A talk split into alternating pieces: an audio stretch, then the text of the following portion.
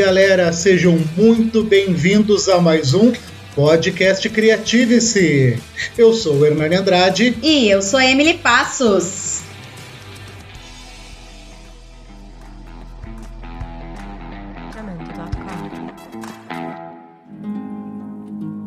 O Jake, meu namorado. Tá nevando. O inverno tá chegando. A gente tem uma conexão. Um apego raro, intenso.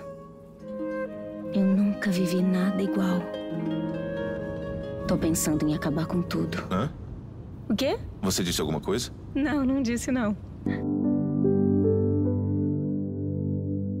Hoje nós vamos falar sobre um filme da Netflix chamado, né, Estou pensando em acabar com tudo.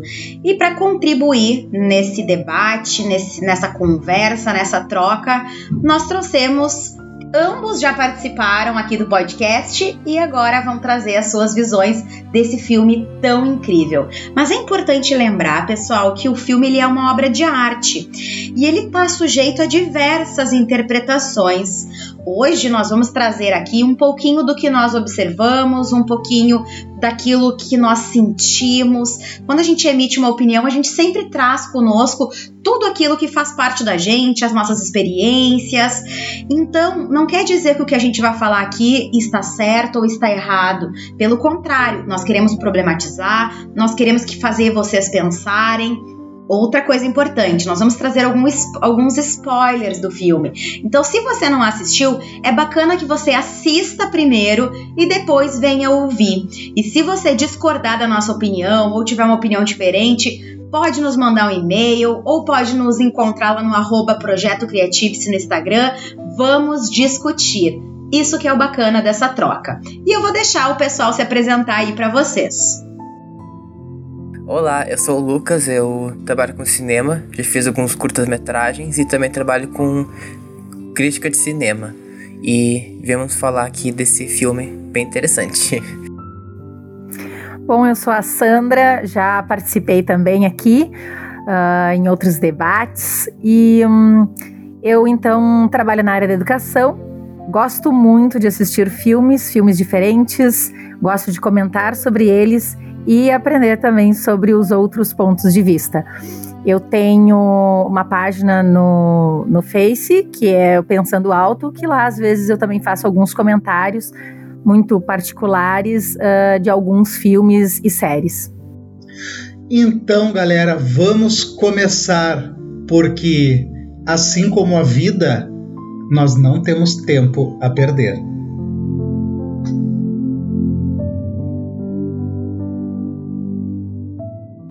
Estranho. Tô visitando os pais do Jake pela primeira vez. Não faz muito tempo que a gente tá junto. Eles estão bem ansiosos para conhecer você. Tô pensando em acabar com tudo.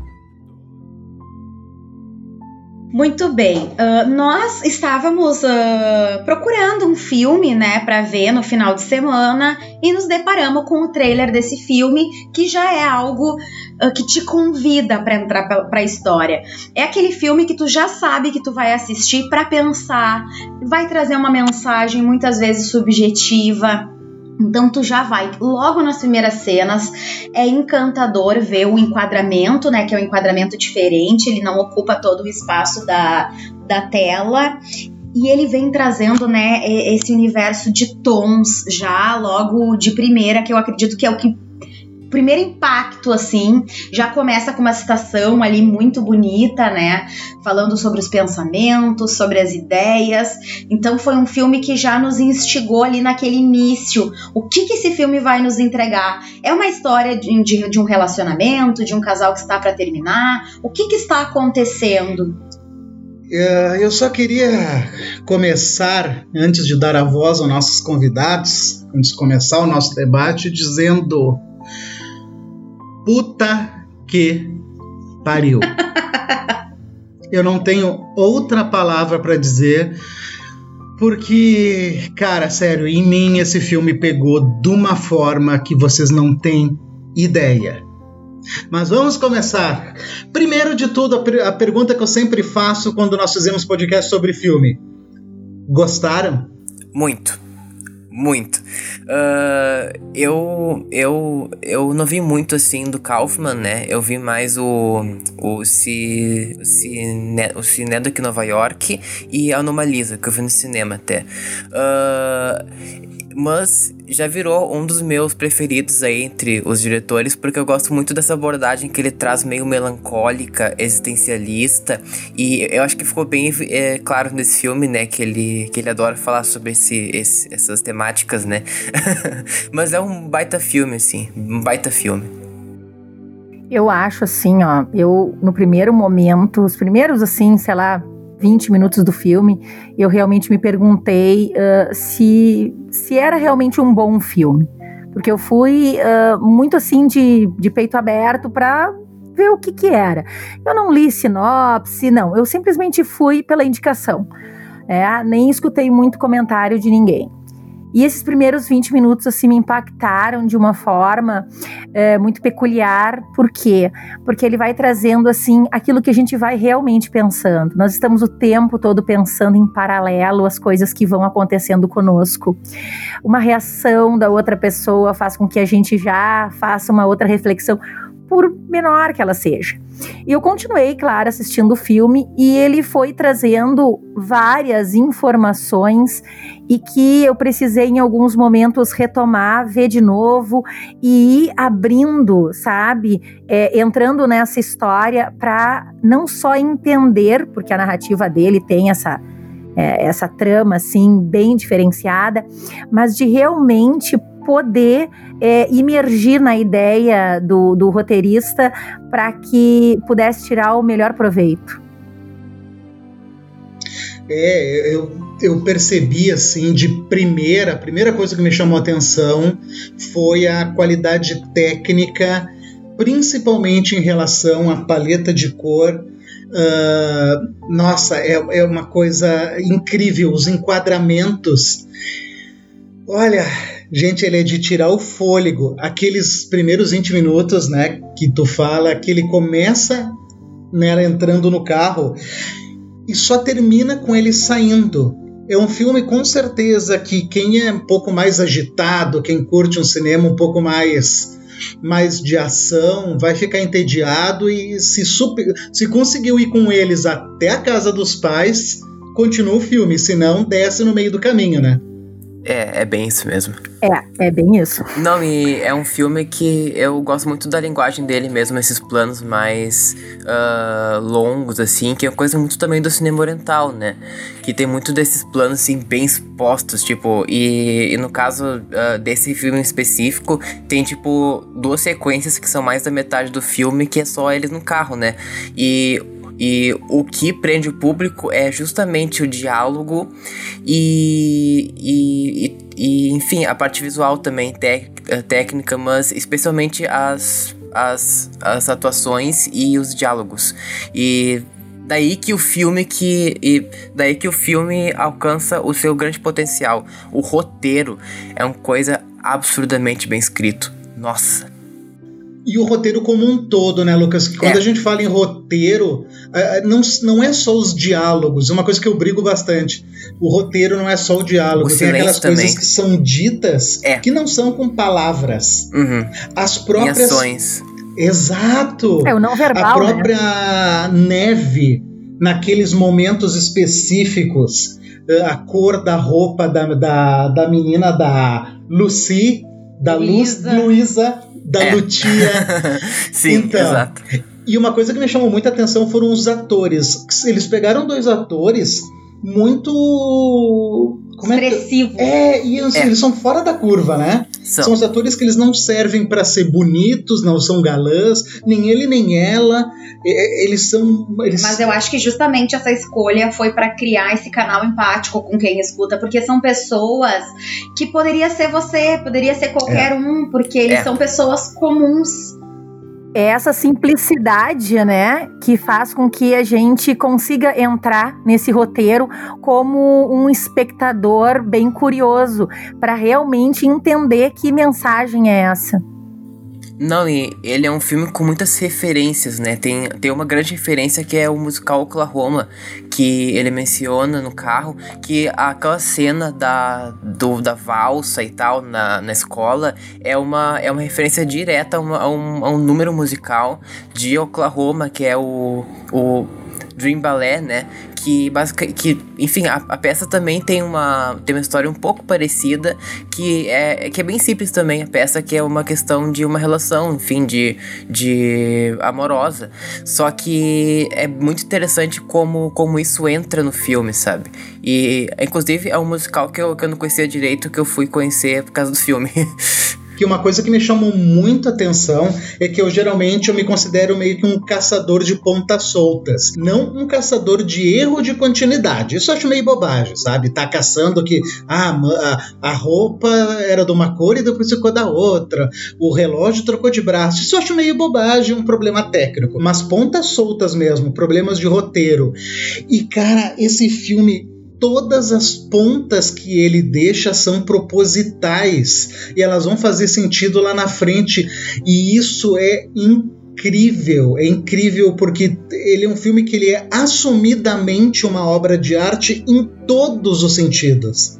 Não, e ele também não é um filme linear, né? Então, coisa que uh, alguns espectadores vão estranhar, sabe? Especialmente quem tá mais acostumado a ver filmes mais uh, claro, não desmerecendo, mas tipo, ver mais blockbuster, filmes mais sim, normais, entre aspas, uh, é um filme com um ritmo bem diferente e com uma vibe completamente diferente, sabe? Então, é um filme que não, não é para todo mundo, mas eu acho que é muito interessante. É, porque ele faz ali uma um, referências assim de quem tem já uma certa cultura, para entender de musicais, para entender de citações, as reflexões. Ela entra com Freud, ela faz um, ela, ela faz uma crítica a Freud numa da, num dos diálogos, né, uh, indo para casa dos pais dele. Nossa, eles entram em várias referências. E por mais que seja ambientes simples, né, com personagens que mostram realmente a simplicidade das coisas e, e também toda a questão da admiração deles pela por essa cultura do filho, por esse, essa, esse acesso a informações que esse filho busca tanto e, e, e tem esse destaque por, por eles, assim, é, é, que faz a diferença. E você precisa estar muito atento a, a, a, todas essas, é, essas costuras que o roteiro vai trazendo e que vai fazendo sentido ao longo do filme. Né? Ele tem várias coisas que normalmente né, na, nessa quantidade de filmes que nós assistimos, que, que é uma é, que a gente tem uma narrativa meio que comum, né, nos seus altos e baixos, né, nos, nos, nos picos de emoção que geralmente tem que ter para aprender o, o jornada do herói, né? né? É, a jornada do herói, exatamente. Então, assim, ó, é, isso uh, nós ficamos muito acomodados em esperar explicações. E, na verdade, esse é um filme que nos faz o quê? Nos desacomodar e começar a perceber coisas, né? Tanto na, na linguagem verbal como não verbal. Uh, e essas questões da, das roupas, né? A primeira coisa que eu também senti foi isso, mas teve uma troca de roupa, mas teve uma troca de não sei o que. Quando muda de tal cena, será que isso é erro de continuidade? Não. Claro, a gente começa a perceber isso e depois a gente assim, puxa vida, mas eu fui tão simplória de perceber só isso, sendo que isso aqui tem toda uma outra trama, ele tem uma outra coisa para me dizer a respeito disso. Então foi, foi, um, foi algo assim que me surpreendeu.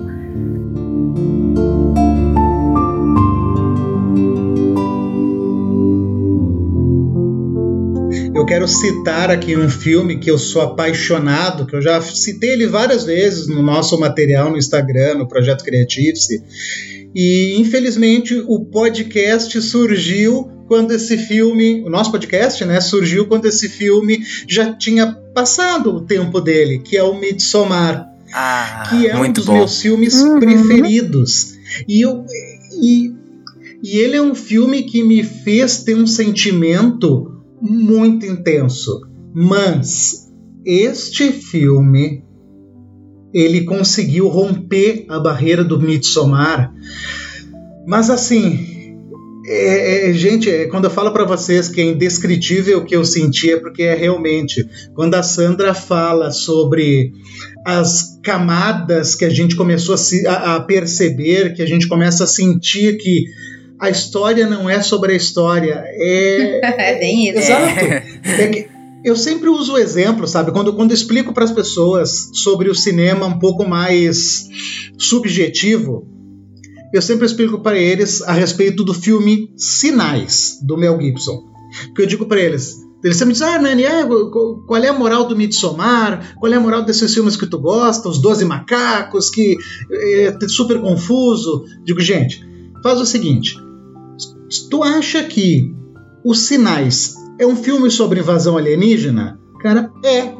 Aí eu começo a minha explicação que, os, que o Sinais é sobre resgate da fé, sobre paranoia, enfim. Para a pessoa entender a ideia de camadas. E esse filme, ele diferente inclusive do Midsommar, que o Midsommar tu consegue perceber que ele tem ali uma ideia sobre um relacionamento abusivo, sobre a opressão empatia. das mulheres, exato, empatia, sororidade, muita coisa. Só que eu estou pensando em acabar com tudo, ele tem camadas completamente abertas. Isso foi o que eu achei incrível. Eu nunca tinha visto um filme onde é. várias explicações podem ser feitas. Uhum. E uma coisa também que a Sandra falou agora, que eu não tinha pensado ainda, era a gente vai, às vezes, olhando um filme, a gente vai com uma. Com uma uma, expectativa. uma expectativa tão simplória, né? Ah, estou pensando em acabar com tudo. Logo tu pensa, ah, é uma pessoa infeliz que tá num relacionamento. E, e é tão maior, né? As cenas elas te propõem reflexões tão maiores. E, e, e, também resgatando o que o pessoal disse, né? É um filme que tu precisa ter um mínimo de, de conhecimento, um mínimo de cultura para tu realmente aproveitar. E não é um filme para tu ver uma vez só. É, Porque eu acredito que nós vimos uma vez só, por questão de tempo, mas a gente quer revisitar, principalmente depois de conversar com vocês, porque é um filme que ele vai te propor muita coisa. E isso que é, que é o tão, tão mágico desse filme. É exatamente isso. É, uh, é um filme que eu acho que ele fala muito sobre tempo, passagem do tempo. Uh, e eu acho que ele é um filme que tem muitas uh, uh, possibilidades, né? Tipo, de interpretação mesmo. Mas, mas eu enxerguei muito como se fosse um filme sobre passagem de tempo seja do personagem do, do Jake, né, ou, ou, ou, da Lucy, enfim, mas, mas eu acho que mostra até um pouco de velhice, por assim dizer, sabe, e lembranças, passado, e é um filme que mexeu muito comigo também, uh, que provoca a, a, a gente uh, até mesmo a pensar na nossa própria vida, aquele final muito simbólico que ele canta o musical que ele, que ele, que ele atuou quando, quando jovem, né? Para um público que seria as pessoas que são importantes para ele, sabe? E todos estão velhos. E, e, e tem, então, e, e tem só coisa... uma coisa, Lucas. Segura um minuto que eu quero avisar a galera que tá ouvindo que nós vamos agora, nesse exato momento, entrar realmente e dissecar esse filme. Mas lembrando o que a Emily falou no início estas são as nossas interpretações. Então, assistam, interpretem, sintam e se emocionem com esse filme. Então, vamos lá. Ah, eu acho que também é importante dizer que se você está passando por um momento difícil, uh, se você pode, pode ser que esse filme venha despertar algum gatilho emocional, se você sofre de ansiedade, de depressão, se você teve algum caso de suicídio uh, na sua família, tome cuidado, porque às vezes ah, uma obra, daqui a um pouco que tu vai ver um filme para tu te distrair, pode te trazer um, um outro efeito.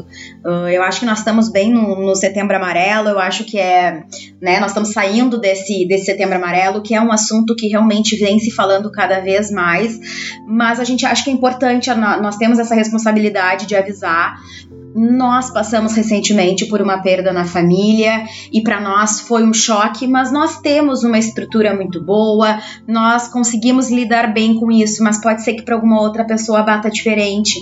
Então acho que é importante a gente avisar agora. Perfeito. Então, pessoal, dito tudo isso, orientações dadas, vamos dissecar este filme. Tô pensando em acabar com tudo. Eu tô tão feliz que o Jake encontrou alguém.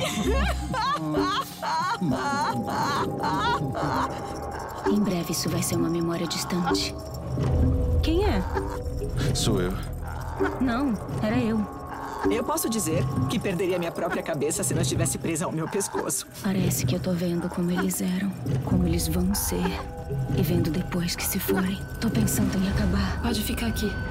É, uh, que nem eu tava comentando, acho que ele é um filme que fala muito sobre tempo uh, e passagem do tempo, mas eu acho que é, é, ele, ele é um filme que realmente ele mexe muito com, com quem tá assistindo. E ele é um filme que, de, de certa maneira, ele deixa para baixo e ao mesmo tempo feliz, não sei descrever, sabe? Ele, ele mexe muito com o que assiste. Eu lembro que quando eu acabei de assistir, eu fiquei meio, sabe, num estado meio que de torpor, por assim dizer, sabe? Tipo, pensando na vida.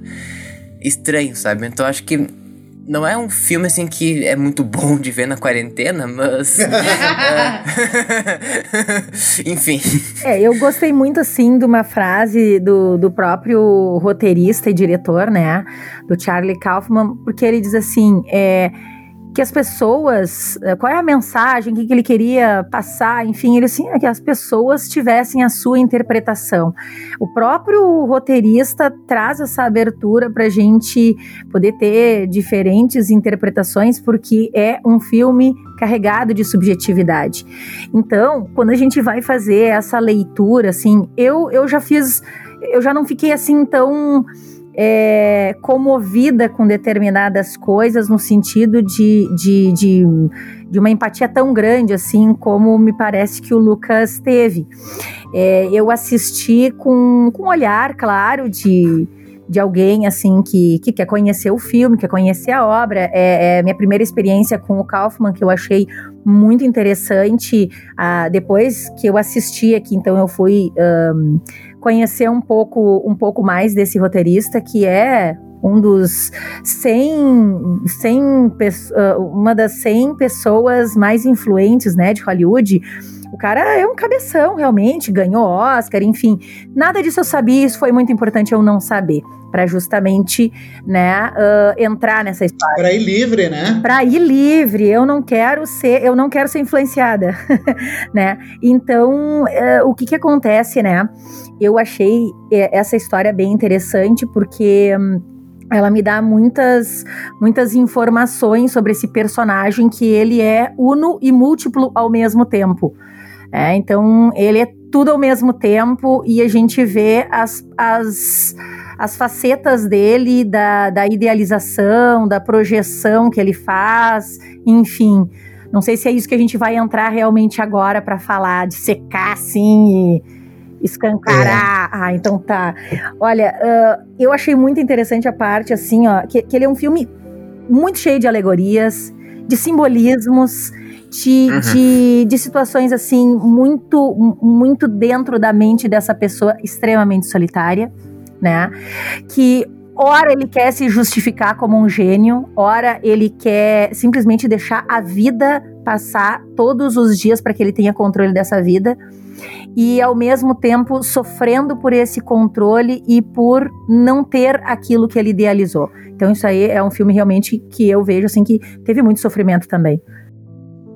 Sabe que eu vou então abrir dando a minha interpretação sobre sobre tudo aquilo que eu vi, tá? Geralmente o Lucas já gravou sobre o Poço comigo e sabe que a minha interpretação ela sempre tende a ser um pouco mais pessimista. Uh, mas, para mim, tá?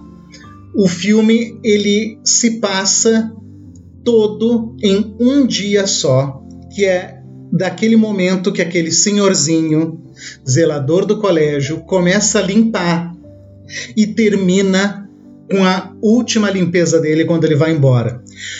Todo o resto que acontece enquanto ele está limpando é uma reflexão dele sobre um resgate de memórias para ele decidir se ele vai cometer suicídio ou não. Eu comecei a formar essa ideia no momento que as coisas começaram a parar de fazer sentido. Quando aparece aquele balanço e aquele balanço tá novo, quando ele coloca o disco, quando o Jake, né, coloca o disco para tocar. Isso foi, foi, a cena que o Mick me chamou mais atenção. Ele coloca o disco para tocar, ele simplesmente coloca o disco e fecha e começa a música.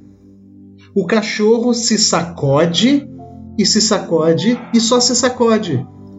O que que eu interpreto disso? Isso são as lembranças, são as memórias. As nossas memórias, elas não são completas. A parte também da janta, né? Onde ele não lembra das pessoas comendo. É, ninguém come. Ninguém come, Tu lembra momento. do jantar. Tu lembra das conversas que teve, mas tu não lembra da pessoa botando o alimento na boca. Porque não é isso que tu guarda na lembrança. Exato. Então, para mim, aqui, tudo aquilo que aconteceu foi uma decisão. Enquanto aquele senhorzinho que é o Jake mais velho, ele tá limpando, varrendo e olhando as meninas debochando dele, ele sentindo que ele poderia ter sido muito bem sucedido, mas não conseguiu ser, dentro do prisma dele, né? Ele não se sente realizado. Então, aquilo é ele brigando com ele mesmo. E a menina, a, a Lucy, é, na minha opinião, consciência dele brigando, tentando impedir para ele, mostrando para ele como a vida pode ser um pouquinho melhor, mas também uh, justificando o fato de que o suicídio é um caminho. Então essa é a minha leitura. Mais para frente eu vou falar mais sobre alguns outros símbolos que eu vi. Eu acho que é, é muito isso que tu falou. Uh, eu, eu concordo em vários sentidos. Até porque eu acho que a, a, a a, o simbolismo do porão, né? É, é porão sótão, enfim, é porão aqui. É o porão. É, então, o porão é, é, uma, é uma das grandes representações de inconsciente, né? Esse assim, tipo, coisa é. que tá escondida, que as pessoas renegam. Então, acho que a, a, a cena toda aquela do jantar é claramente uma viagem dentro dele e da mente dele, sabe? É uma lembrança para mim. É, a, eu, eu peguei assim, bem na questão da, eu acredito que tenha sido, sim, concordo contigo, Hernani, na questão de ter sido um dia, né? E esse um dia uh, pipocando essas, essas lembranças que foram significativas. Mas a gente lembra para quê, né? A gente lembra muitas vezes para poder se, se maternar também. É, nesse sentido de, de se sentir acolhido naquilo que vai nos nos acalentar as dores e até mesmo para ressignificar. Então, né, Sim, no momento que a gente certeza. faz, por exemplo, uma terapia, né, a gente vai e lembra. E aí o terapeuta vai trabalhando com a gente para ver outros pontos de vista, né? Que a gente tem a nossa narrativa a partir de nós, dos nossos sentimentos, daquilo que marcou. E, e eu acho interessante porque foi uma coisa que me marcou, foi, foi, foi a Lucy porque tem momentos até que ele troca o nome dela e tal, e ela se pergunta por que que troca, uhum. e isso, isso foi me chamando a atenção de que ele tá trocando porque é, é porque ele, ele não lembra, mas como é que ele não lembra o nome da namorada de, sei lá, seis, sete semanas que ele tá com ela, né? E ela não. E, e ela, tipo assim, não se indigna, tipo, ué, quem é essa mulher? De quem tu tá falando? Tá trocando meu nome? Seria uma, uma, uma reação normal, né? De uma namorada ser chamada por um outro nome feminino. E ela não faz isso ela não reage. E ela é uma mulher assim tão, sei lá, parece que para frente, com tanta opinião, e de repente ela não questiona isso que é tão, tão digamos assim, banal, certo? E aquilo ali me chamou a atenção. E, e aí é bem isso da mente dele já mais caótica, já mais senil até mesmo, né? Mas ele tem um quadro muito interessante que me lembra assim, ó, traços de esquizofrenia desses personagens todos falando entre si de ele ao mesmo tempo estar lembrando desses personagens e, e também sendo esses personagens. Por quê? Eu vejo o, o grande medo dele era de se tornar como o pai, um fazendeiro extremamente simplório. E simplório no sentido assim de ele olhar, que tem ali nas próprias cenas, né? Ele não olha pro pai quando cumprimenta o pai. Então, não, ele, ele tem problema com toque, né? E ele, e ele não quer tocar esse pai, e tem momentos que ele não quer ser tocado pela mãe. é, que ele se distancia com um certo asco daquela mãe tocando nele, porque ela tá sendo simplória, ela tá sendo aquilo que, que não diz respeito à genialidade dele. Mas quando ele é admirado, seja pela Lucy, seja pela mãe, ele até aceita um pouco. Quando ela transborda um pouco, essa mãe transborda um pouco dentro daquele mundo muito limitado dela, ele também dá um jeito de restringir e colocá-la no lugar de, dela. Ele tá o tempo todo mexendo com essas lembranças e personagens que ora são personagens, ora são fragmentos dele mesmo, porque ele não conseguiu uh, uh, uh, fazer a interiorização desse pai na vida dele, porque ele não admirava esse pai. E ele também não conseguiu ter essa mãe porque ele também não a respeitava. Isso ficou claro em outros momentos, né? Que ele comandava a família porque ele era o grande gênio. E em verdade, ele estudou até física e tudo mais, pelo que tem ali dos, dos indícios da, da, da história mas ele não conseguiu se destacar e ser alguém grandioso. Ele só consegue no final do filme, no momento da despedida. Então, isso assim me mostra assim um quadro um pouco esquizofrênico, traços também assim, ó, de uma de um transtorno assim de múltiplas personalidades em alguns momentos, certo? Ele trabalha com lembranças, mas esses personagens dizem respeito a ele, porque são ecos daquilo que ele não conseguiu resolver. Se tivesse resolvido, teria uma vida mais tranquila, mais realizada e não pensaria nesse suicídio. É. Uma coisa que me chamou também a atenção é que em algum momento lá daquele jantar a Lucy fala, né, que ela cuida de idosos e ele fala aquilo como algo muito diferente na sociedade, porque hoje as pessoas não dão bola para os idosos, então hum, colocando aquilo como algo muito importante. E aí eu penso que é ele falando para ele mesmo, que né? é um dos maiores motivos, Uhum. talvez, de ele estar pensando nesse suicídio, né? Ele se sente muito sozinho. Até porque ele eu acho tá que tu idoso, chegou no né? final da vida e o que que tu fez até agora? É. Até porque ah, ele, até porque ele em tese já tá mais idoso, daí eu acho que ele também lembra isso muito da época que os pais estavam idosos, né? E E isso é aquela parte que o pessoal começa a mudar de idade, né? Os pais dele. Aquilo ali, para mim, realmente. Eu que estou indo por essa linha das memórias, desse, dessa busca por- pela vida, pela força de viver, meio que me transmite ah, ele lembrando de pontos-chave. Que, que se ele é um velho, se ele é um idoso, se ele é aquele idoso, ele já viu o pai e a mãe morrerem, ele já viu, ele teve que cuidar daquela mãe, então ele realmente está pesando tudo isso, né? E agora trazendo para o ponto de vista um pouco mais comparativo com o nosso mundo, né? Fugindo da metáfora que eu, que eu que eu criei sobre memórias, gente, é, é- é muito triste. Se não me engano, a Lucy fala, né, que as é que ela fala assim para ele quando ele tá dando comida na boca da mãe. Ele fala assim: "Ah, você cuida muito bem da sua mãe. Isso é muito raro. As pessoas não notam nos idosos." Cara, É. isso aí me, me quebrou minha alma de uma forma, porque é verdade. Isso aí foi é, muito forte. Não, e ah, eu acho que, ah, pensando agora, eu acho que uma possibilidade até é que ele tenha morrido no final até. Porque meio que ah, é que é, que é que é aquela analogia, tipo, ah, de que ele tá se apresentando, né, Pra todas as pessoas que foram especiais pra ele e todos aplaudem, daí corta pro carro, to, pro, pro carro vazio. Já, ah, vazio, acho que não lembro, mas, mas tipo coberto de neve. E daí que entra a figura da neve, que, que tu tinha comentado, se eu não me engano, no começo do podcast. Então acho que isso é uma, uma coisa bem interessante. Mas ah, eu acho que esse filme ele tem muito a ver também com o Cinedoc Nova York que também tem essa construção mais ou menos. Claro, é bem diferente a, a proposta, mas basicamente assim a história. É um dramaturgo que ele resolve fazer uma uma, uma instalação imensa para fazer uma peça sobre a vida dele. Só que ao passo que os ensaios vão vão acontecendo, ah, a vida dele se mistura com a peça. Mais ou menos que nem nesse filme, sabe?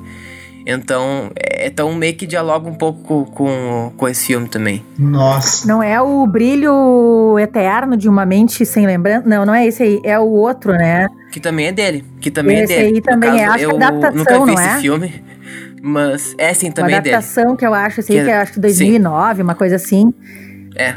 Que ele ganhou o Oscar. É, é, ele tem esse o, o, Brilho Eterno de uma Mente Sem Lembranças também fala sobre essa questão, né, de, de relação e tal. Uhum. Mas é esse outro mesmo que tu falou, que ele faz toda uma adaptação e tudo, e aí não tem fim, porque ele não consegue nunca concluir, vai trazendo mais, mais uh, uh, atores para trabalhar na obra dele. É uma coisa bem interessante. Ele traz isso para a gente poder pensar, né, nessa finitude e nessa infinitude. E eu acho que essa coisa, assim, ó, quando a gente abre o filme, né, estou pensando em acabar com tudo, e a, e a Lucia ali fazendo a narrativa, a gente acredita que ela é o personagem eh, principal, ela é a protagonista, e de repente tu diz assim, tá, mas quem é que tá fazendo o que aqui? É, e essas perguntas começam a fazer a gente mudar o foco, porque não é ela. E é. aí que eu trago a questão assim, ó, na, na minha visão psicanalítica, assim, é, olha, a Lucy é o alter ego dele. Ele pegou uma pessoa que ele é. encontrou uma vez na vida entendeu? E ela personificou num, numa relação que não aconteceu e que está a findar porque ela não fica com ele. Ela não vai existir. E ele está tentando aproveitar o máximo possível dela, tentar convencer que esse alter ego permaneça com ele porque é ele que está dando a cor para a vida dele que tá, tá indo para findar. E aqueles telefonemas que vêm é aquele grito do, do, do lado inconsciente dizendo assim: olha, eu tenho uma pergunta, eu, eu tenho uma pergunta que não quer calar, certo? O que está acontecendo? Né? E, e, então, assim, ele fica naquele diálogo, tentando diálogo por meio do telefone, mandando mensagem para ele mesmo, que aí são os sonhos, né, na nossa vida, e ele fica fazendo aquela pergunta. Só há uma questão que precisamos resolver. Então, ora vem esse esse desejo gigante dele que ultrapassa as, as, as linhas conscientes para que dê o recado. E, e, e, lá, né, pegando aqui um pouquinho do spoiler do livro, né? O livro uh, comenta que é ele escrevendo o tempo inteiro. E ele faz na história da vida dele, uh, ele escreve essa frase já mais jovem inclusive, né, só há uma questão que precisamos resolver. E aí ele escreve sempre essa frase e as pessoas dizem que foi ele que escreveu, ele nega que escreveu isso, e mas que ele se coloca à disposição para fazer a limpeza da mesma frase que ele repete em escrever. E, e aí, por isso que provavelmente ele receba aquela, aquela medalha como provavelmente assim uma atitude para tentar reverter essa mania dele escrever nas paredes da escola, para que ele seja diligente. E essa é a grande a, a, grande coisa que ele ganhou na vida, ser diligente. Sabe que tem tem uma frase que me marcou. De, o filme é todo incrível, vou repetir, vou falar um milhão de vezes para todo mundo. Mas tem uma frase em específico assim que me marcou muito que alguém fala, não vou lembrar, eu acho que foi a Lucy, que fala o seguinte: que não somos nós que passamos pela vida. Nós ficamos parados e a vida é quem passa é. por nós. E isso é isso para mim diz muito sobre ele, porque ele se sente que ele parou e a vida toda passou por ele. Uhum.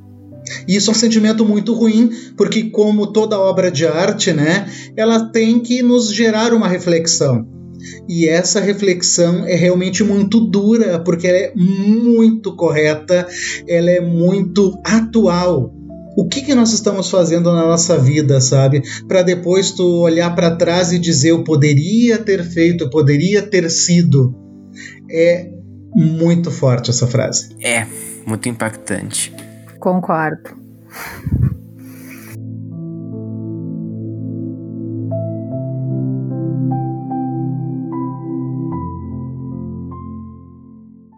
Não entendi.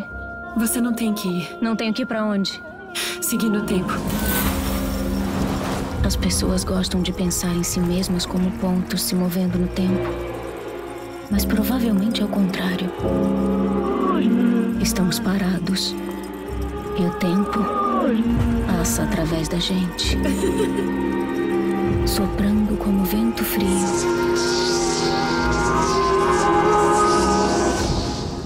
Talvez fosse para tudo acabar assim.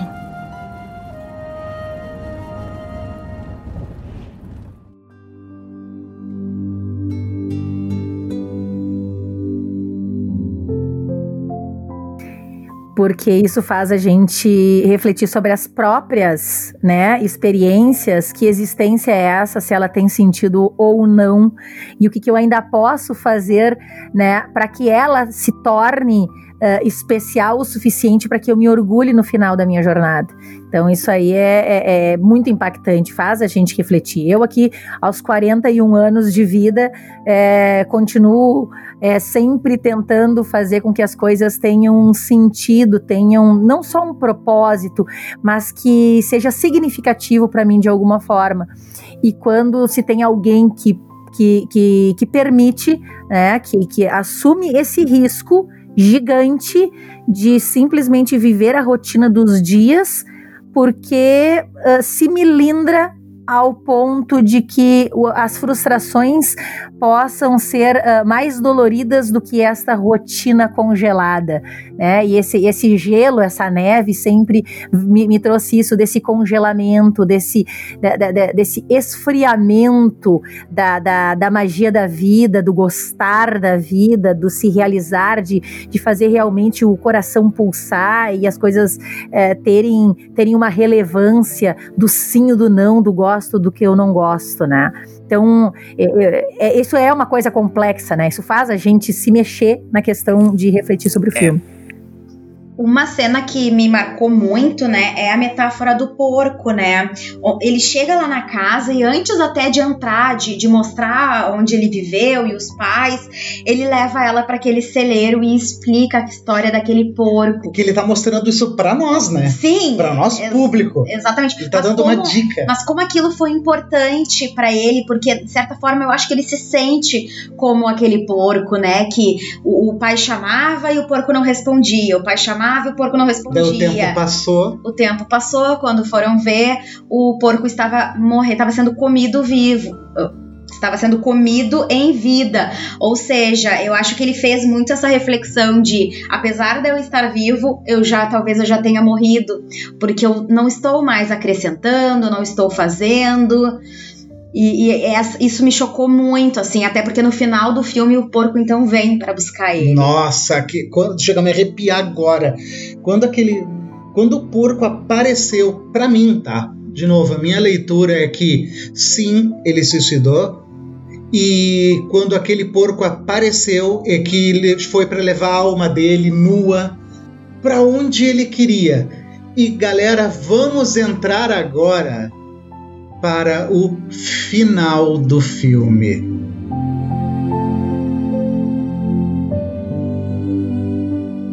Então, uh, eu achei. Aliás, uh, eu, eu, eu, queria só contar uma questão antes, que é a, o nível técnico do filme, né? Que eu gostei muito das atuações. E uma, uma, uma, uma coisa que eu pensei também é que o, o Jake, e especialmente o Jesse Plemons no papel, ele lembra muito o Philip Seymour Hoffman, né? Que era tipo um grande parceiro do Kaufman e que, e que inclusive atuou no Nova York, né? Uh, só que ele morreu. Então pode ser também uma questão quanto a isso, sabe? Mas eu gostei muito das, das atuações. Não, tecnicamente tá todo mundo perfeito. A Toni Collette. A Toni rouba a ela é cena, é incrível, tá? eu não conhecia ela. Eu conheci a Toni Collette uhum. no Hereditário. Eu já achei é. ela incrível. Nesse filme, cara, ela tá Inclusive, nossa, maravilhosa. o David Twelves, que faz o, o, pai do Jake, é o mesmo que fez o Remo Lupin no Harry Potter. É isso aí. Uma coisa também que me chamou, uma coisa que me chamou atenção e eu não falei, apesar da gente já estar tá na cena final, é que os personagens, a maioria não tinha nome. Era o pai, a mãe, né? Ele, ele nomeou muito pouco, porque realmente o foco era a questão ali da Lucy como aquela consciência, né? Como aquele alter ego dele e ele, o Jake. E a Lucy, ora muda, mudava de nome, né? E o resto não tinha nome. É, eu enxergo a Lucy como além de ser a consciência dele que está tentando convencê-lo, enfim, servindo de termômetro, eu vejo ela como a idealização, um amálgama de todas as mulheres que ele idealizou.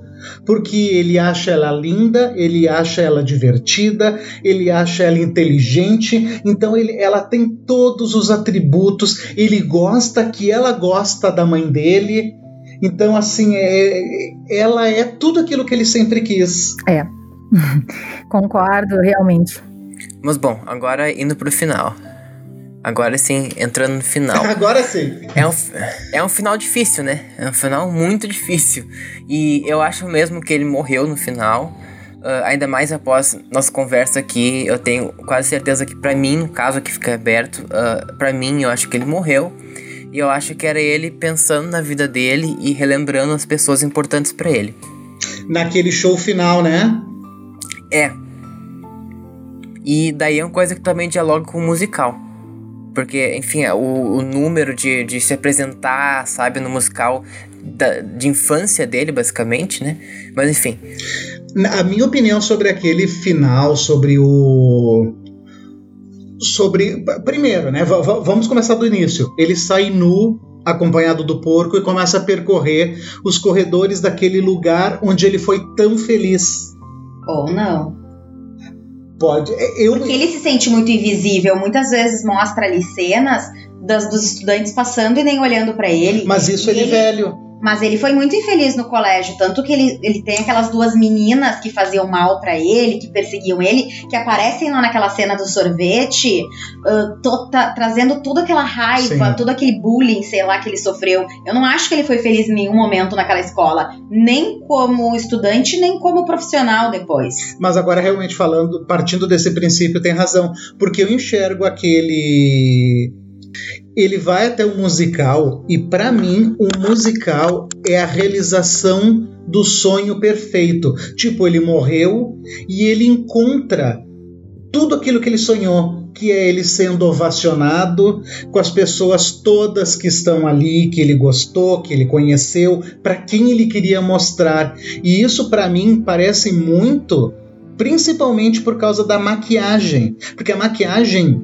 dos atores mais velhos e mais novos é perfeita. E naquele momento é uma, uma maquiagem super caricata. Que para mim ali ele já está morto, ele já está no céu, ele está vivendo aquele último momento antes de ascender. Essa é a leitura que eu faço daquele, dele ganhando aquela medalha, de ele deixando todo mundo orgulhoso. Era o que ele sempre quis, que ele não conseguiu fazer em vida. Sim, eu acho até que aquele momento que ele sai do carro, ele não, ele não tá saindo do carro. Ele já tá, ele já tá tendo hipotermia. Mas essa caminhada dele é uma caminhada, digamos assim, bom, é, eu preciso ser guiado. E o que, que, é que vai me guiar, por incrível que pareça, é aquele, é, é aquela alegoria, né? Aquele simbolismo do porco. O porco foi a passagem, né? Daquele que passou a vida para ser, uh, para ter o propósito de ser alimento ou reproduzir, enfim, mas uh, ser alimento em algum momento, esse era o propósito do porco, porque quem vive numa fazenda, né? Então, assim, ó, quem me guia vai ser justamente aquele que mais, uh, digamos assim, mexeu comigo na minha vida que foi aquele que estava vivo me olhando, que por mais que eu chamasse, ou o pai chamava, e ele não podia se mexer porque estava, né, sendo. Sendo devorado vivo. E essa coisa do devorado vivo, ele também tem, que a gente pode fazer uma analogia lá com o mito do Cronos, né? O Cronos é o próprio tempo que devora a gente. Ah, ele, é verdade. Ele, é, é. Então, quando, quando eu vi aquele porco assim caminhando e ele mesmo se desmanchando, sangue é, caindo por aquele corredor que tinha sido tão limpo é. por ele, e ele já não mais é. se preocupa com a sujeira do porco, e o porco traz essa ideia, né, de sujo, de distante, de ser aquilo que a gente não quer tocar, que a gente não quer ver, mas se a gente comer ele como um bom bacon ali, fritinho e tal, ele tem uma outra conotação, porque ele que agora ele tá limpo, tá em cima da minha mesa, mas ele ele lá como animal vivendo, ele está justamente mexendo na lama do nosso inconsciente, né? Então esse guia era o próprio inconsciente, na, na minha na minha perspectiva, que é aquele que guia, uh, já esquecendo a voz do alter ego, esquecendo das mensagens que os pais deixaram, qualquer outra coisa. E aí ele vai para esse ápice.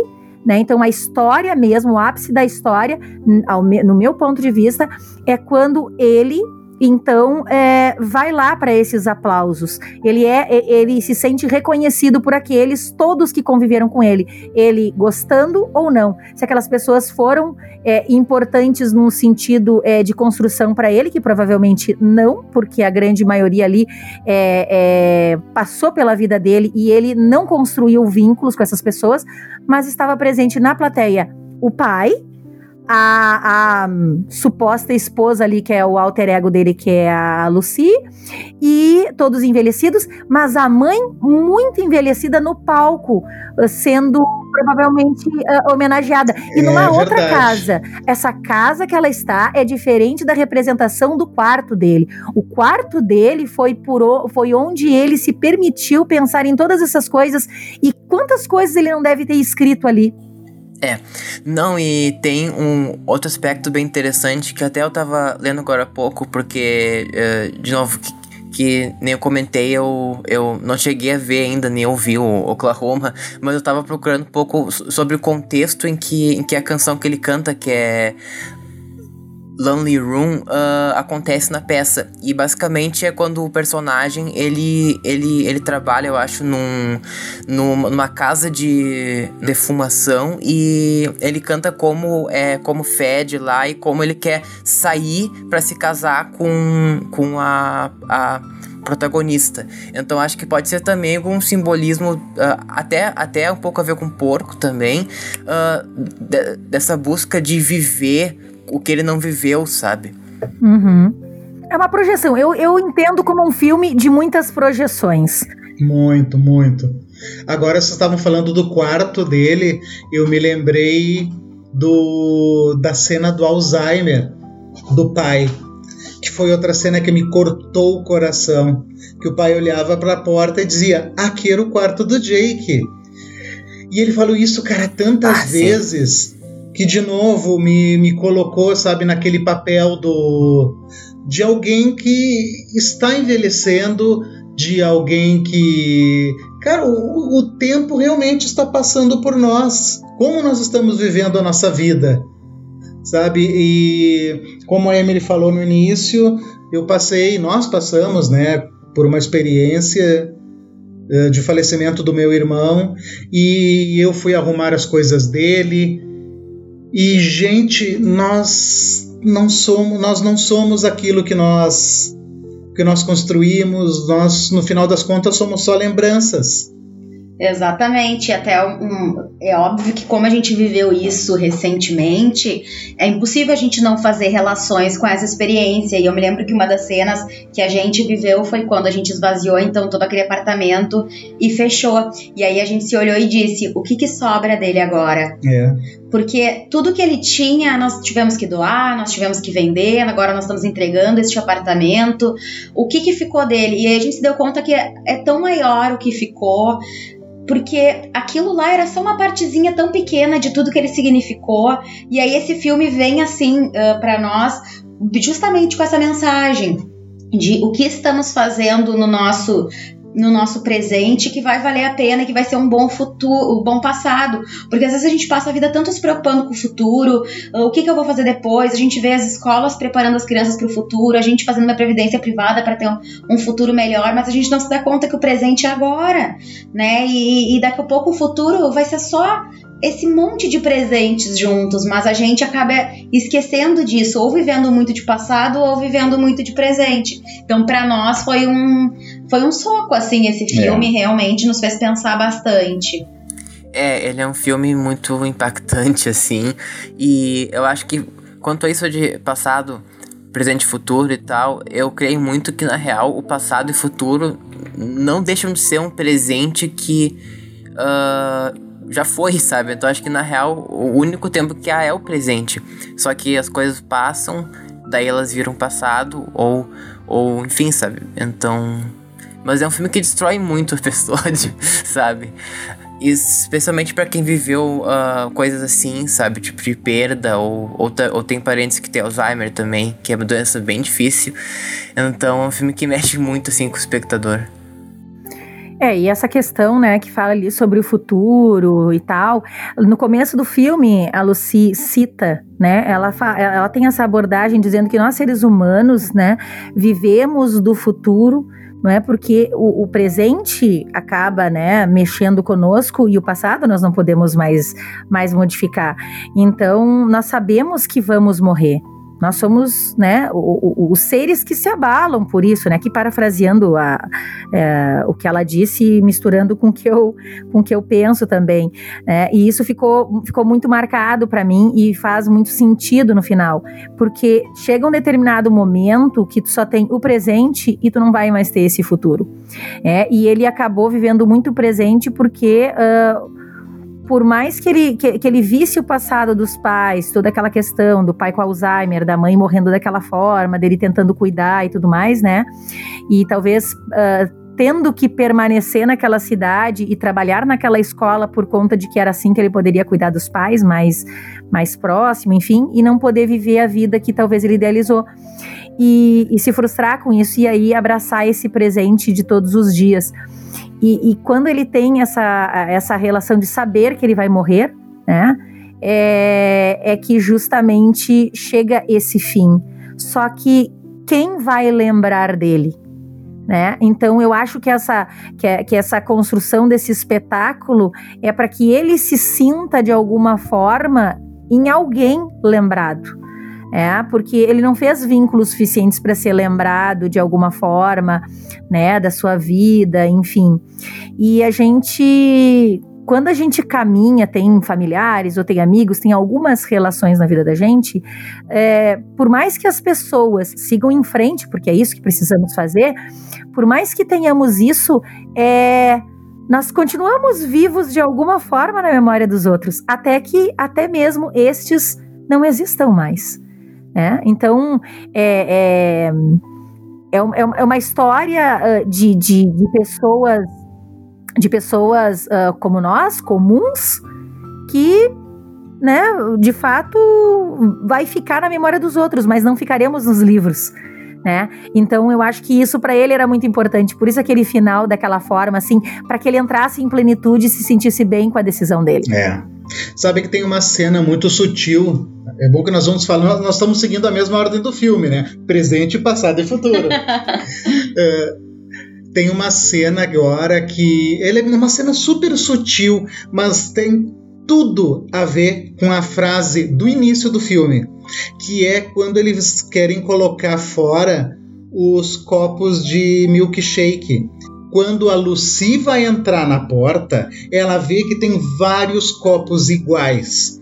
A minha leitura dos vários copos é a quantidade de vezes que ele pensou no suicídio. Com, não só no suicídio, como ele pensou sobre aquele momento. Porque, como a própria Lucy narra no início, né? Tem coisas que nós pensamos a todo momento, a todo instante, enquanto jantamos, enquanto respiramos. Então eu acho que aquilo estava tão forte nele que ele imaginou aquela cena. E aí eu me coloco um pouco no lugar. E eu acredito que todo mundo que está ouvindo também já teve na situação de ficar em dúvida sobre fazer alguma coisa e tu ensaia mentalmente aquilo tantas vezes se faz, se não faz, se pede desculpas, se não pede, se fala tudo aquilo que quer falar para aquela pessoa. E eu acredito que todas essas alternativas, né, todas essas vezes que tu pensa, não é, Sandra? Ele te gera ali uma marca, ela deixa uma marca, porque tu nunca vai pensar da mesma forma. Não, ela sempre é, né, uma, uma elipse, né? Você pensou daquela forma, na segunda vez ela sempre vai ter alguma outra adaptação. E tanto que a gente vê ele ali na escola, quando a Lucy entra na escola, que eu acho que é, é assim como no filme é, origem, né? Que ele tem camadas no filme, porque tem camadas a consciência e a inconsciência também. Ela entra numa outra parte da mente dele. Tem um filme muito antigo também que fala sobre essas camadas, que é o filme A Cela. Ele é bem antiguinho, né? Sim. Mas eu acho que ele fala muito sobre essa questão do inconsciente.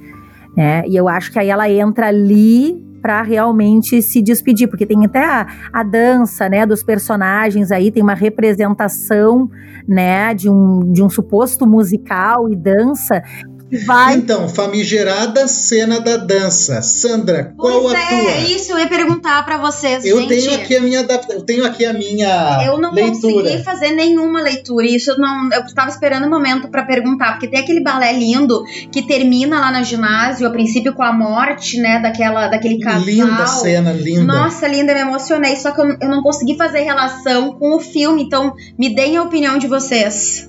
Eu sei, uh, é que assim, é que aquela cena é um reflexo até da história, na real, do musical. Que, que tem um lance meio de assassinato. Então acho que é mais a paixão do personagem pelo musical. Na real, é, é realmente é, é quase uma reprodução da cena do filme, que no caso Oklahoma virou filme, né? Em, em 55, se eu não me engano. E, e, tem uma cena que é idêntica. Até eu tava vendo a cena uh, alguns dias atrás, assim, que. Quando eu tava ouvindo a peça e tal, e, e eu vi a cena e, nossa, até alguns movimentos corporais uhum. são iguais, sabe? Uhum. Então acho que é uma referência direta mesmo à peça de Oklahoma. E eu acho que o, a situação em si não descreve nada específico dele. Uh, mas, mas sim o gosto dele pela peça, que é uma peça que ele tem muito apreço, que ele fez quando estava na escola, né? Então, Era algo acho muito é significativo na vida dele, por isso É. ele traz a lembrança. É. Ah, ah, É. entendi. Eu, como gosto de ser advogado do diabo, eu gosto de discordar. Adoro, porque senão a gente não tem discussão, né? Não tem debate. Todo mundo, todo mundo concordar, né? Então, Não, mas a gente viu, a gente viu o trailer e a gente nem tinha visto o filme, eu já mandei mensagem pra Sandra. Sandra, pelo amor de Deus, a gente viu um trailer aqui, a gente precisa de ti.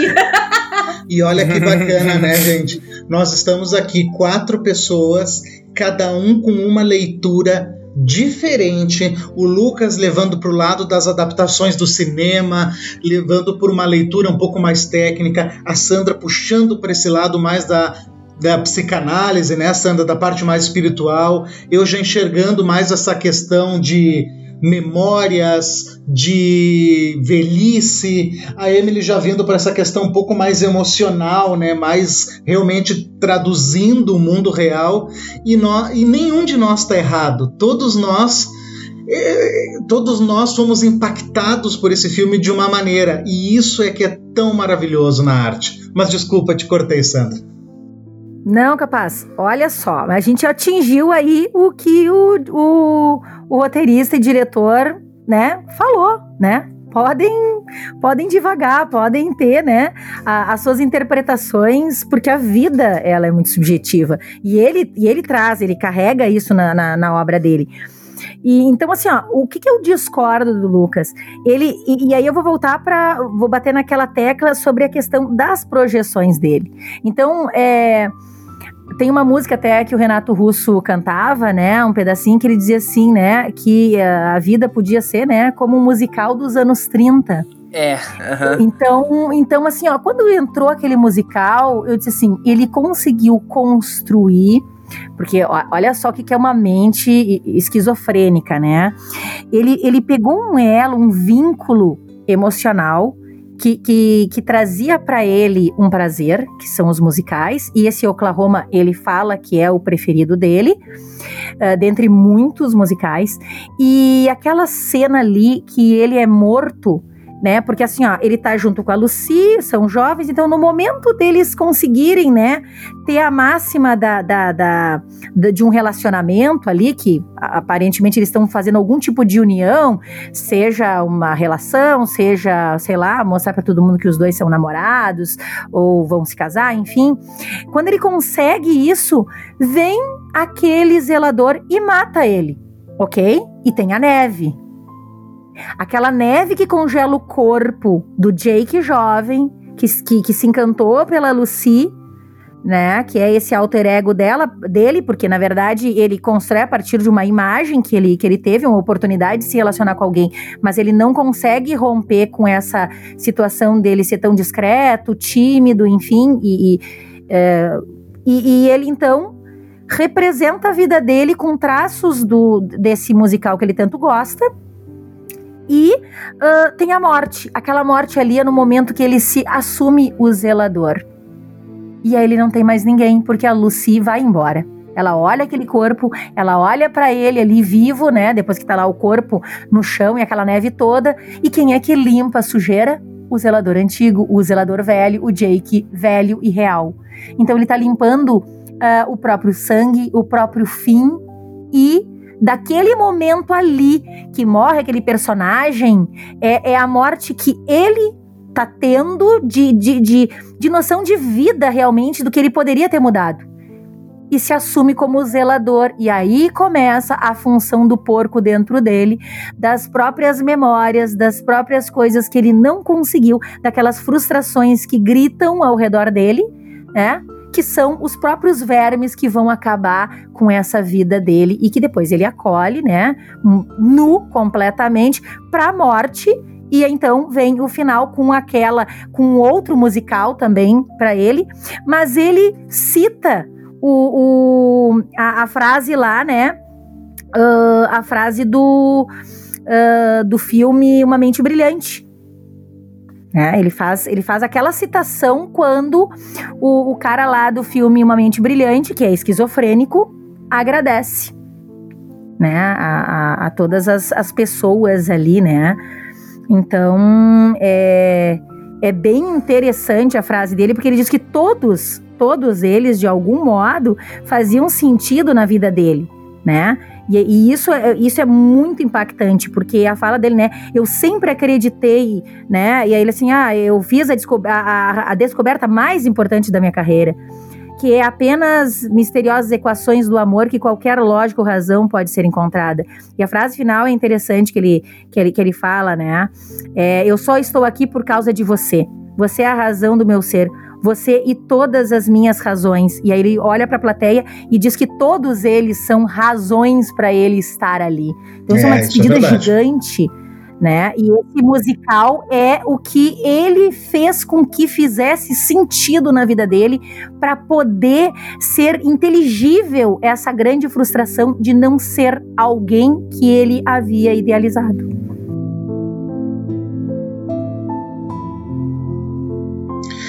Ah, então. É... Lindo, gente. É... Tô sem palavras. Eu também. Como num bom Como debate. essa troca é sensacional, né? Porque talvez sozinhos a gente não tivesse pensado tanta coisa e. Ah, com certeza. É muito, muito bacana essa obra. Mas sabe como num bom debate. Eu vou, eu vou dar a tréplica agora, né?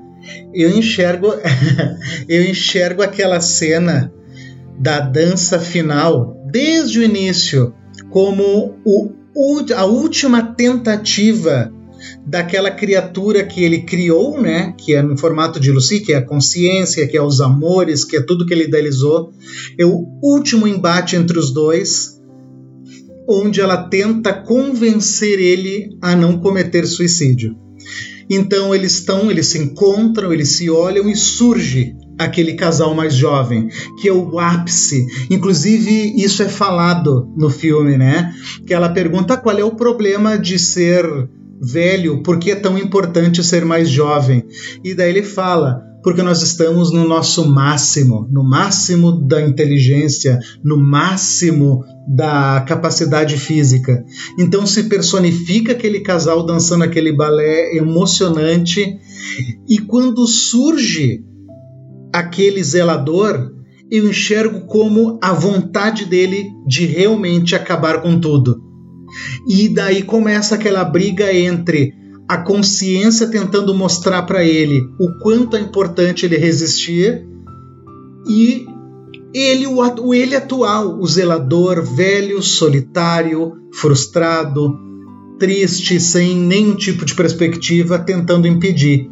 E infelizmente o zelador foi o zelador venceu, né? A esperança acabou sendo vencida pela frustração, talvez pela depressão, talvez por tudo aquilo que cercava ele. E aquele sangue, uh, sabe, cenográfico que eu achei incrível realmente mostra. Eu amei, eu amei É. a, a, A representação, aquela forma né? que ele mostrou. Ah, eu achei muito legal. Porque pra, pra- eu enxergo aquilo como ele, sabe, se vendo é, é o final do meu espetáculo. O meu espetáculo morreu aqui. Foi minha última cena. E daí ele olha pra ela, ela vencida vira as costas pra ele e vai. E ele vira as costas e, enfim, ele vai pro além, sabe? Foi a decisão, ali ele decidiu, é isso que vai acontecer. Ele estava pensando até ali em acabar com tudo e ali ele decidiu Ali ele que ia decidiu. acabar com tudo aqui. É. Não, eu consegui concordar, Olha Hernani. aí. Olha aí. Mas falando em acabar com tudo, Ah, não. gente. Infelizmente, o nosso tempo Ah. está acabando. Nós somos quatro pessoas que, se deixar, a gente não para de falar mais, porque um assunto vai puxando o outro. E o que nós queremos dizer para vocês é que agora nós vamos tornar fixo esse quadro aqui dentro do projeto Creative, do nosso podcast. Então, uma vez por mês, nós vamos falar sobre filmes. Então, já fica aí o convite para Sandra, para o Lucas, para fazerem Oba. conosco, né?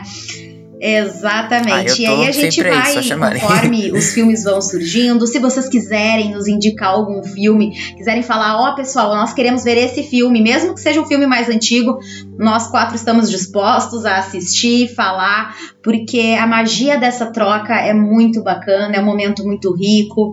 Esse foi um podcast que trouxe um assunto assim um pouco mais pesado, né? É, reflexões para uma vida inteira, mas a gente procura trazer sempre isso para despertar essa curiosidade, para despertar essa vontade, para despertar algo que talvez esteja adormecido dentro de você. Talvez seja esse podcast que vai despertar, que vai fazer virar a chave para tanta coisa que você estava deixando para depois e agora vai assumir o controle vai fazer. Que é como nós sempre dizemos no podcast, né? No próprio projeto Creative-se, que esse projeto nós idealizamos, a Emily e eu, num formato com que as pessoas reflitam.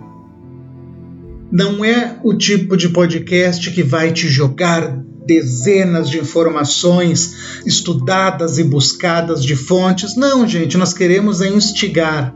Instigar as pessoas, porque criatividade é muito além de se ter ideias inovadoras, ideias malucas.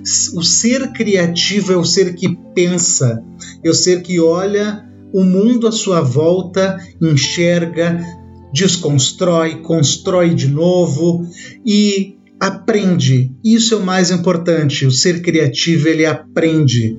Então essa é a nossa missão com tudo isso.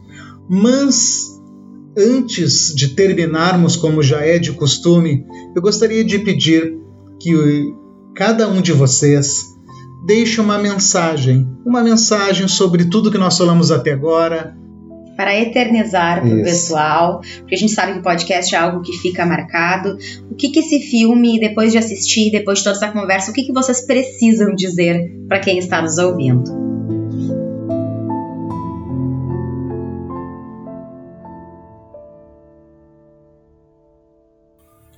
Olha, eu acho que é um filme de ahn, mais do que qualquer outro, é um filme de se sentir e não de se explicar.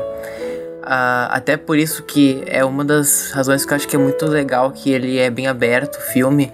Eu acho que é- eu acho que ele é um dos melhores retratos do cinema como experiência, onde onde onde onde tu como espectador tu não tu não busca compreender exatamente o que está acontecendo e só vai com a história e tu confia no no diretor, em, em, em quem tá contando essa história e só vai, vai sentindo e até que o filme acaba, né?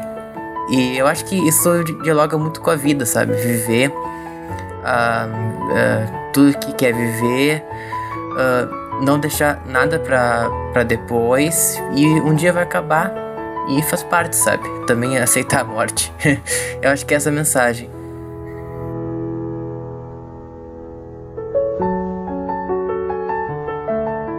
É, eu. A, a, a frase que, que me vem assim, né? Muito forte. Eu sou, eu sou uma pessoa que, que amo a vida profundamente e, e sei que a morte faz parte da vida, né?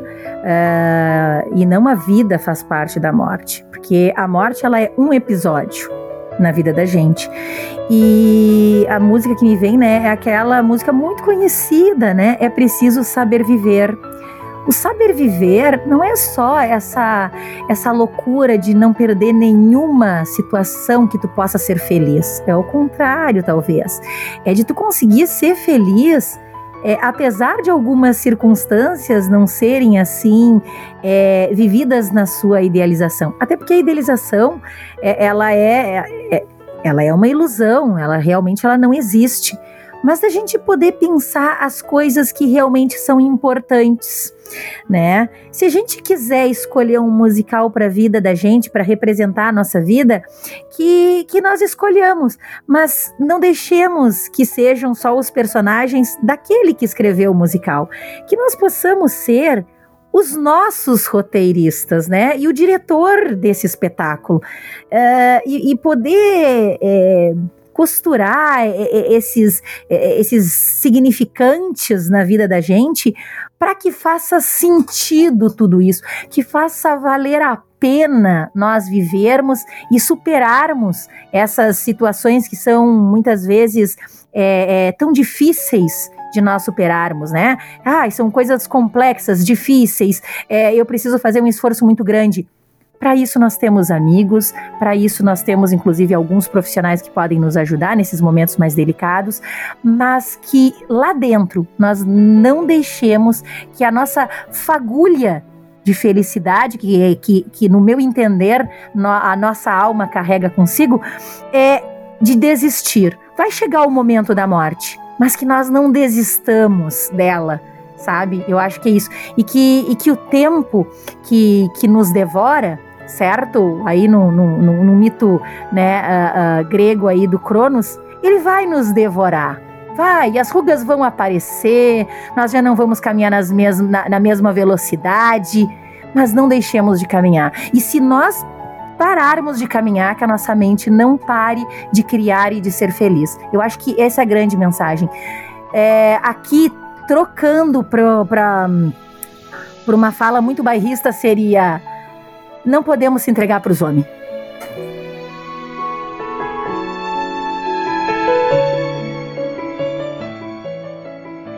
O que eu gostaria de deixar é o seguinte: se fala muito no filme sobre solidão, sobre passagem do tempo, mas também se fala muito sobre cuidar. Então eu gostaria que quem estiver ouvindo cuide muito das pessoas que ama. Cuide do seu pai, cuide do seu avô, porque quando vocês veem, o tempo vai passar. Sabe, é, tem, nós seres humanos temos muito essa questão de eu quero lembrar do fulano somente aquilo que somente aquelas lembranças boas, mas não são só as lembranças boas. Vão ter lembranças ruins, mas o importante é que tenham lembranças. Então, cuidem convivam com as pessoas, porque, como diz a própria Lucy, o tempo passa por nós e passa rápido. Nosso muito obrigada a você que dedicou o seu tempo para estar tá aqui, para estar tá nos ouvindo, para dividir tantas experiências, tantos conhecimentos conosco. Obrigado ao Lucas e à Sandra que sempre aceitam o nosso convite, que contribuem e enriquecem tanto o nosso podcast. Um abraço e, e até, até, o próximo. próximo.